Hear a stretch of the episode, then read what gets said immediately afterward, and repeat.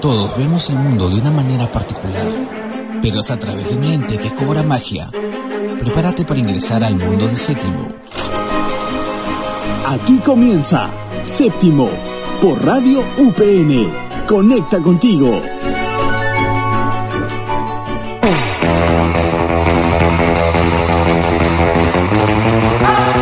Hola, ¿qué tal querida comunidad cinéfila? Una vez más este humilde y histérico corazón saludando y en compañía pues de Paulo y con la ausencia de nuestro querido compañero Herbert.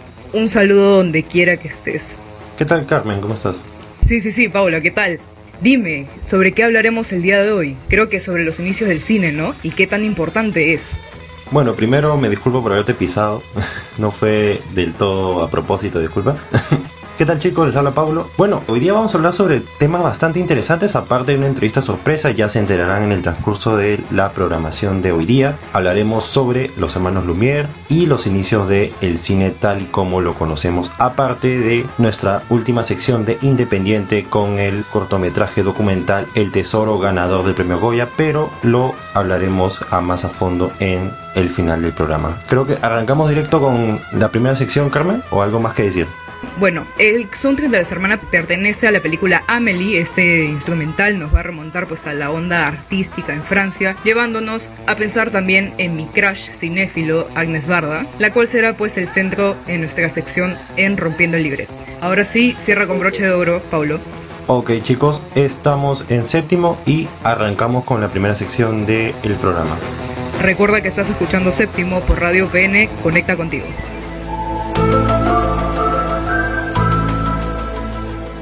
Estamos de vuelta con nuestra sección misteriosa Expediente Séptimo. Cuéntame, Paulo, qué tenemos para hoy. Bueno, creo que un tema que más que nada los chicos de audiovisuales de la Universidad UPN y creo que todo amante del cine siempre en algún momento se ha topado sobre este tema gran importante sobre el inicio del cine de dos personajes, bueno, en realidad tres, que según la historia y la cultura popular fueron los creadores del séptimo arte. Estamos hablando de los hermanos Lumière y de Georges Méliès. Pero bueno, eh, te doy la pauta para que puedas iniciar sobre esta, esta gran, digamos, historia de la cual vamos a hablar hoy día.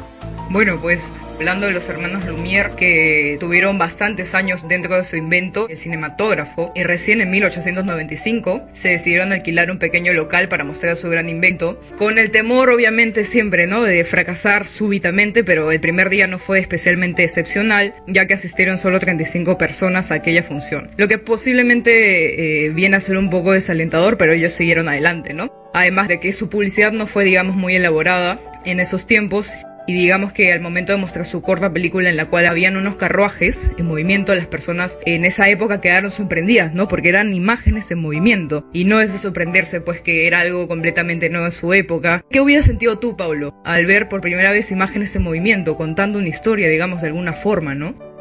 No, obviamente. Inclusive también se tocan esos rumores acerca de que la primera grabación del, tren en movimiento asustaba a las personas porque pensaban que se iba a salir de la pantalla. Pero regresando, digamos, al punto de la historia que estamos tratando hoy día, justo en el 95, donde tú mencionas cuando se presentó esta, esta pequeña grabación de los hermanos Lumière, si bien no asistieron muchas personas, ya que estamos hablando de cerca de 35, pero como todo lo bueno siempre es calidad y no cantidad, uno de esos invitados fue un personaje bastante peculiar, ¿no? Que ese era, era el ilusionista Georges Méliès, que... Que posteriormente la rompió. Exacto, exacto. Porque tenía esta gran idea de utilizar los recursos cinematográficos en sus espectáculos a lo que los hermanos Lumière se negaron rotundamente porque pensaron que lo iba a llevar por otro lado. Y es ahí donde este señor Georges Méliès compró el invento que era prácticamente algo similar al, cinematógrafo, pero perteneciente a otro inventor. Y creó lo que muchos conocemos como una de las películas, digamos, más icónicas de la historia del cine, que es Viaje a la Luna, ¿no? Que fue el año 1902.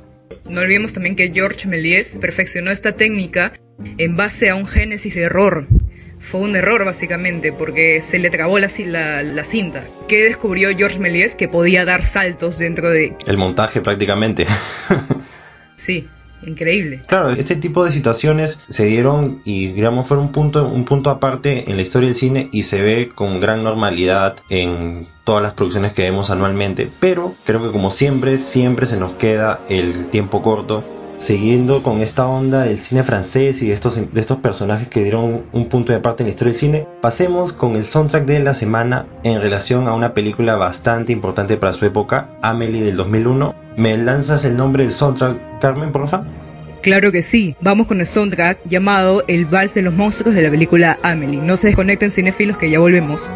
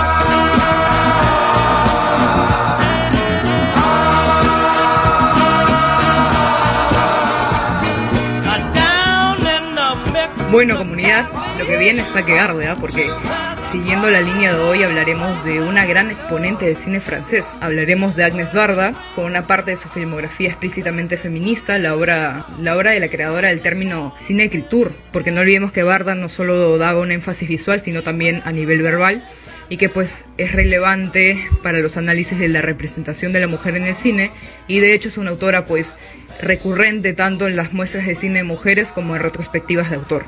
Hoy en esta interesante entrevista, porque obviamente tenemos una entrevista para poder sobrellevar este tema tan grande que es Agnes Barda, tenemos una persona muy especial en compañía. Nuestra entrevistada del día de hoy es Rosa Julián González, una gran comunicadora audiovisual, docente universitaria, escritora y conductora radial de cine y directora del, del cortometraje La Luz que me guía. Hola, ¿qué tal Rosa? Estamos muy emocionados acá en Séptimo por tenerte el día de hoy. Hola chicos, ¿qué tal? Mucho gusto. Bueno, Rosa, digamos, estamos abordando ese tema de Agnes Barda en el cine y, el gran ícono que representa para el cine en general, la historia. Yo quisiera preguntarte, de comunicadora audiovisual, pues imagino que Agnes Barda ha sido uno de tus exponentes a la hora de realizar alguno de tus trabajos, sin duda. Definitivamente es un modelo a seguir es una visión que como directora no hemos tenido fácilmente a través de la historia, la verdad, ¿no? Es, es una industria que ha estado obviamente dominada y hasta ahorita dominada por el género masculino, entonces definitivamente una mirada muy particular y distinta es la que Agnes Barda dio, ¿no? Una forma completamente distinta de ver el mundo y también de contar historias, porque ella ha sido tan diversa que produjo ficción, ¿no? Esos fueron sus inicios, y también experimentó en el documental. Incluso es una de las precursoras de una de las corrientes o escuelas más conocidas en el cine, que es la, la nueva ola francesa, ¿no? Y que no necesariamente es tan reconocida. Así que vale la pena hablar de ella. Claro, porque Barda se definía, bueno, se define porque es eterna, ¿no? Aún creo yo que está presente más que nunca. Bien decía ella, no soy una leyenda, estoy viva.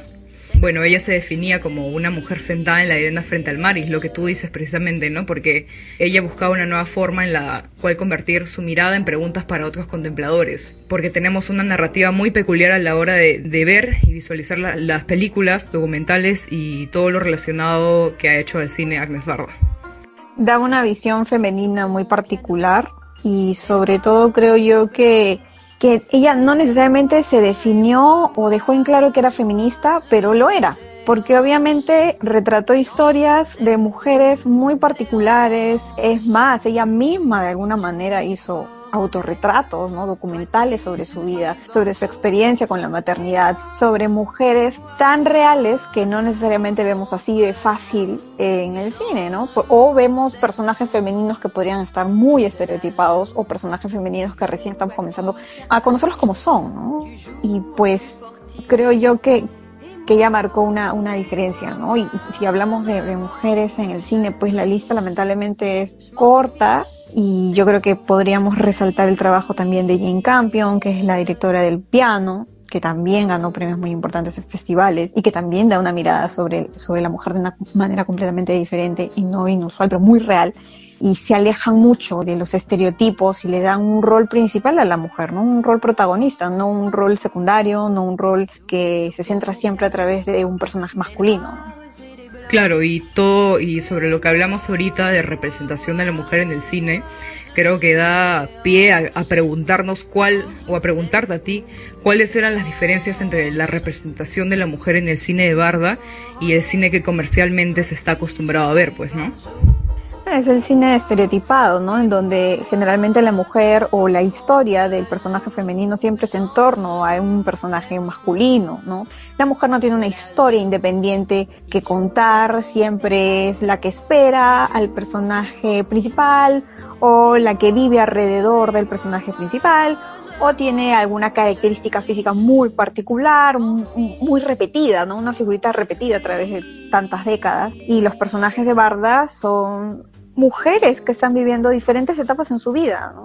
Mencionaba que ella incluso se había grabado cuando estaba embarazada por primera vez, cuando ella conoce a familiares y comienza a tener la necesidad de documentar las experiencias personales que ella tenía, mostrar a mujeres en diferentes, diferentes personalidades, ¿no? Y que no se está acostumbrado pues a retratar en el cine comercial, porque la construcción, digamos, del espectador al que va dirigido, que está inscrito, digamos, en las propias obras, presupone un, un espectador masculino, independientemente de, si el público, digamos, está formado por hombres y mujeres. Y esto lo vemos hasta hoy en día. Y esta concepción del espectador desde, digamos, la perspectiva de género es crucial para entender lo que hoy nos preguntamos, que quién ve y quién mira y es precisamente la revolución que da Agnes Barda a la hora de retratar y de, de la representación de la mujer dentro de su cine. Retrataba las etapas, cosa que no vemos muy a menudo y siempre vemos personajes femeninos relegados a personajes masculinos, ¿no? Sí, así es. Y ella tiene un lenguaje muy particular, pero también a la vez muy sencillo y siempre dejando de lado este estereotipo del artista de repente con una personalidad muy especial o particular o, de repente muy bohemia o de repente de, divo, ¿no? Ella siempre fue una persona súper cercana, súper cariñosa, no necesariamente era una persona que tenía, vamos a decir así, demonios, ¿no? Y que estos demonios eran los que le permitían ahí inspirarse en alguna obra, no, era una persona muy cariñosa, así la definían, era una persona muy cercana, entonces creo yo que ella es un un punto aparte o un punto completamente distinto a la industria de ese momento, que obviamente estaba mucho más dominado por hombres. Ahora obviamente sigue siendo dominado por hombres y que obviamente cada industria se está preocupando por generar leyes en donde podamos tener un equipo de producción equitativo en cuanto al género, ¿no? Entonces creo yo que ella definitivamente es un personaje muy, muy importante dentro de la historia del cine. Exactamente, y digamos que el, problema no es que no haya mujeres haciendo cine, sino que la visibilidad es mucho menor para ellas. Sin ánimos de pausar esta maravillosa charla, pero con el tiempo cortísimo tenemos que despedir esta sección y agradecer con muchos aplausos a Rosa. Por favor, producción, me pone aplausos. Muchas gracias, Rosa. Esperamos tenerte en otra ocasión. Gracias a ustedes, chicos. Bueno, no se despeguen de séptimo que viene Paulo con la sección de Independiente.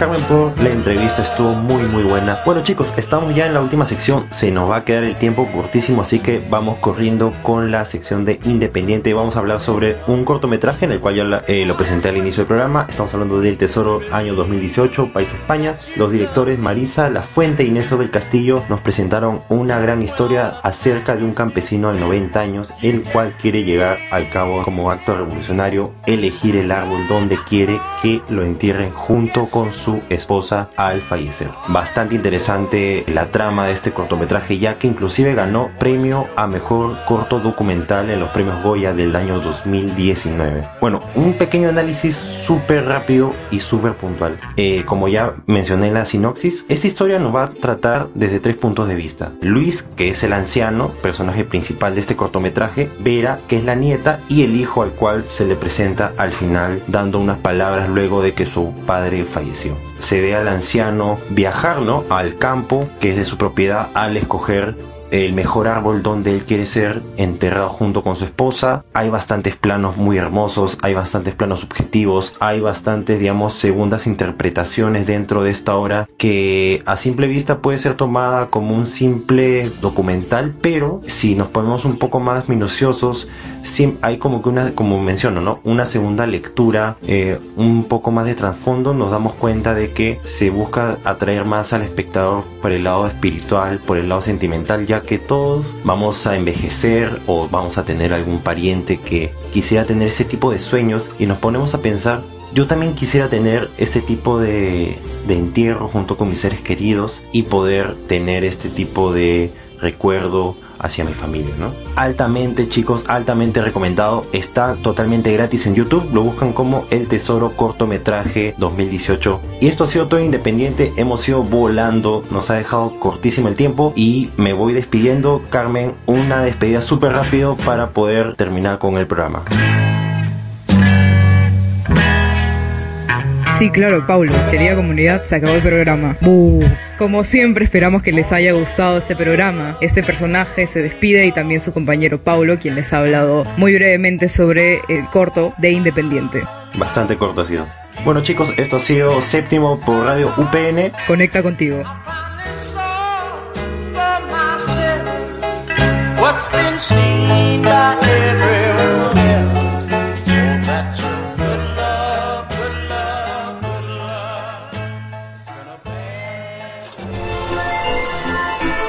Fue Séptimo por Radio UPN.